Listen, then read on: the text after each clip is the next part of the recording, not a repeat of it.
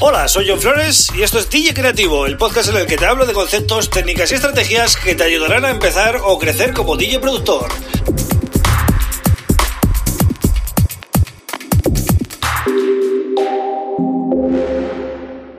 Hola, bienvenido, bienvenida a DJ Creativo. Mi nombre es John Flores y este es el episodio número 72 del podcast.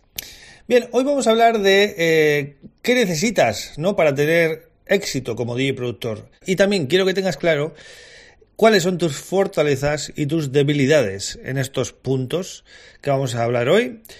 Porque eh, para ser un DJ productor de éxito, un artista de éxito, no vale solo con ser muy bueno en una cosa. Ahora vamos a hablar de todo ello, pero antes, como siempre, te recomiendo que visites mi página web johnflores.pro, donde vas a encontrar videotutoriales, vas a encontrar todos estos podcasts, que ya voy 72, como digo, con sus notas del programa. Tienes un newsletter semanal al cual te puedes eh, apuntar, ¿vale? Y eh, me puedes contactar como no, con diciéndome pues lo que te apetezca, ¿no? Bien, dicho esto, pues entramos ya en materia. ¿Qué suele tener un DJ productor de éxito, no? Vamos a analizar un, a, un perfil de éxito. ¿Qué, ¿Qué, características suelen tener estos artistas? Pues bueno, yo, según mi experiencia, lo resumiría en cuatro cosas. Uno, ser buen DJ. Dos, ser buen productor. Tres, ser bueno haciendo contactos, ¿vale? Es decir, tener don de gentes, ser extrovertido, eh, currártelo, es decir, salir a hacer contactos, aunque no te apetezca, aunque te apetezca quedarte en casa eh, a salir y hacer contactos, pues hay gente que es muy buena en esto, ¿no? Y la cuarta cosa es que sepas eh, gestionar tu marca personal a nivel de marketing, ¿vale? Algo de lo que ya hemos hablado aquí alguna vez. Es decir, que sepas hacer buen marketing con tu con tu marca, con tu nombre, con tu imagen y sobre todo que sepas aprovechar todas las oportunidades que tengas a tu alcance para, em, bueno, intentar generar trabajo y dinero, que es al final eh, lo que te tiene que ocupar, ¿no? Bien, ¿por qué digo que estas cuatro cosas eh, son la base, ¿no? O son la, la clave del éxito de un DJ productor?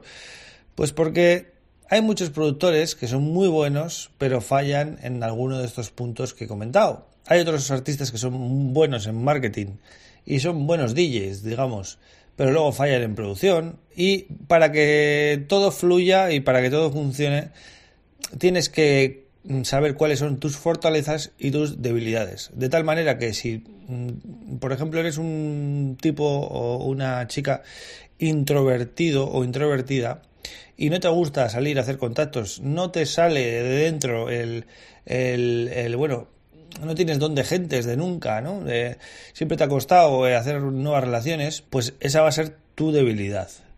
Si, por ejemplo, eres un gran DJ, pero la producción se te da mal, esa va a ser tu debilidad. Si, por ejemplo, eres muy bueno en marketing y bueno haciendo relaciones y contactos, pero luego realmente como DJ productor pues tampoco eres nada del otro mundo, pues esas van a, esas van a ser tus debilidades. O, como DJ o como productor, ¿no? Entonces, eh, ¿qué hay que hacer cuando detectas las debilidades? Porque las fortalezas es más fácil, ¿no? Eh, realmente todos sabemos cuáles son nuestras fortalezas. Si se nos da bien pinchar, o se nos da bien producir, o se nos da bien hacer contactos, o se nos da bien hacer eh, marketing, que suele ir unido, ¿no? Pero, ¿qué hacemos, no? Bien, pues al final lo que tienes que hacer es equilibrar todo eso. ¿Cómo hacemos eso? Pues eh, si no eres capaz tú de aprenderlo y de ir mejorando en el tiempo en aquello que no dominas, o mismamente ves que te va a llevar demasiado tiempo y no es económicamente rentable, pues lo mejor es eh, delegar ese, ese aspecto ¿no? En alguien que sea profesional. Por ejemplo, si eres un DJ muy bueno y se te da bien hacer contactos, no sabes producir y tampoco sabes hacer mucho de marketing, pues necesitarás alguien que te produzca los temas, lógicamente le vas a tener que pagar y necesitarás una agencia de management que te lleve pues toda la imagen, ¿no? Para eso están esas, agencias, ¿vale? Si eres muy buen productor, pero resulta que eres el típico eh, ratón de estudio, ¿no? Como se suele llamar, que no sales mucho, que no te cuesta mucho hacer contactos, eh, como DJ tampoco tienes muchos bolos y pues eh, sí sabes de marketing, pero te falla lo otro, pues vas a necesitar alguien que te saque contactos, un manager o una cosa así, ¿vale? Una agencia que te mueva un poquito pues todo lo que es los bolos y el tema de los contactos, ¿no? Sobre todo los contactos que los hagan por ti, claro. Ellos tienen los contactos por ti, ellos tienen que que, digamos, venderte, ¿no? Porque no es tu fuerte. Y si más o menos te defiendes como DJ productor, que hay muchos casos que se defienden como DJ productor, y lo único que te falta es pues hacer más contactos y mejorar tu marketing, pues vas a necesitar eh, una agencia de management y otra de booking. Es decir, tú eres un buen DJ y un buen productor. Pues vas a necesitar una agencia que te venda, que te haga el marketing y una agencia o un manager que te cierre los bolos, ¿vale? Que hable eh, directamente con los promotores, con los medios de comunicación eh, y con todo el mundo para que, bueno, tú te dediques a pinchar y producir. Esto se da en muchos artistas, en más de los que pensáis, ¿vale? Y también se da mucho en lo de la producción, es decir, DJs muy famosos que no saben producir y pagan directamente al que sea para que les haga las producciones, porque al final ellos saben que necesitan sacar música al mercado. Entonces, tienen que sacarla sí o sí, la hagan ellos o no. ¿Vale? ¿Por qué? Pues porque tienen que equilibrar estos puntos que os he comentado hoy para ser grandes artistas y poder luego pues, generar mm, trabajo y dinero para, para todo el equipo que trabaja para ellos, ¿no? Entonces, cuando se delega una cosa de estas, no hay que tomarlo a mal. Es decir, no, no os tenéis que sentir como que eh, no soy capaz y he tenido que.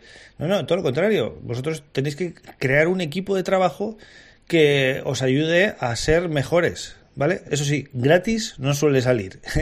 Entonces, hay que tener eh, músculo económico para poder aguantar todo esto y, que todo ese equipo trabaje para ti, ¿no? Así que, bueno, ¿qué puedes hacer si estás empezando? Pues intentar ser un malabarista, es decir, tendrás que aprender de DJ, aprender de productor, aprender un poco de marketing y soltarte también a nivel de hacer contactos y tocar puertas y ser extrovertido o sea, ser un hombre orquesta, porque de esa manera pues vas a destacar un poquito más que el resto.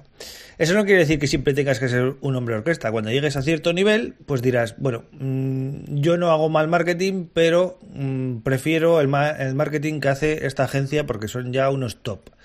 O eh, no se me da mal hacer contactos, pero prefiero que me lleve este manager porque tiene contactos en todo el mundo o patatín patatán.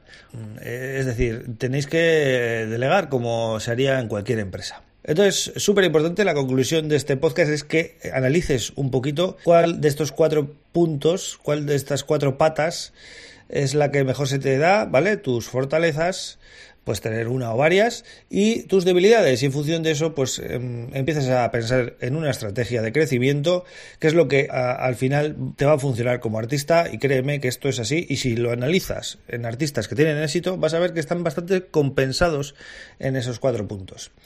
Es muy raro que si fallan en algo suban demasiado para arriba, ¿vale? Así que nada, espero que te ayude este episodio porque a mí realmente en los podcasts lo que me gusta es hablar de estas cosas, ¿no?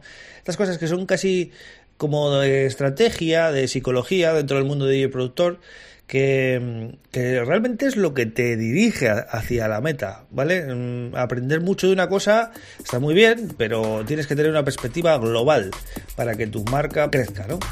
Así que nada más, mañana vuelvo con otro tema súper interesante como siempre, gracias por estar ahí y un abrazo, agur.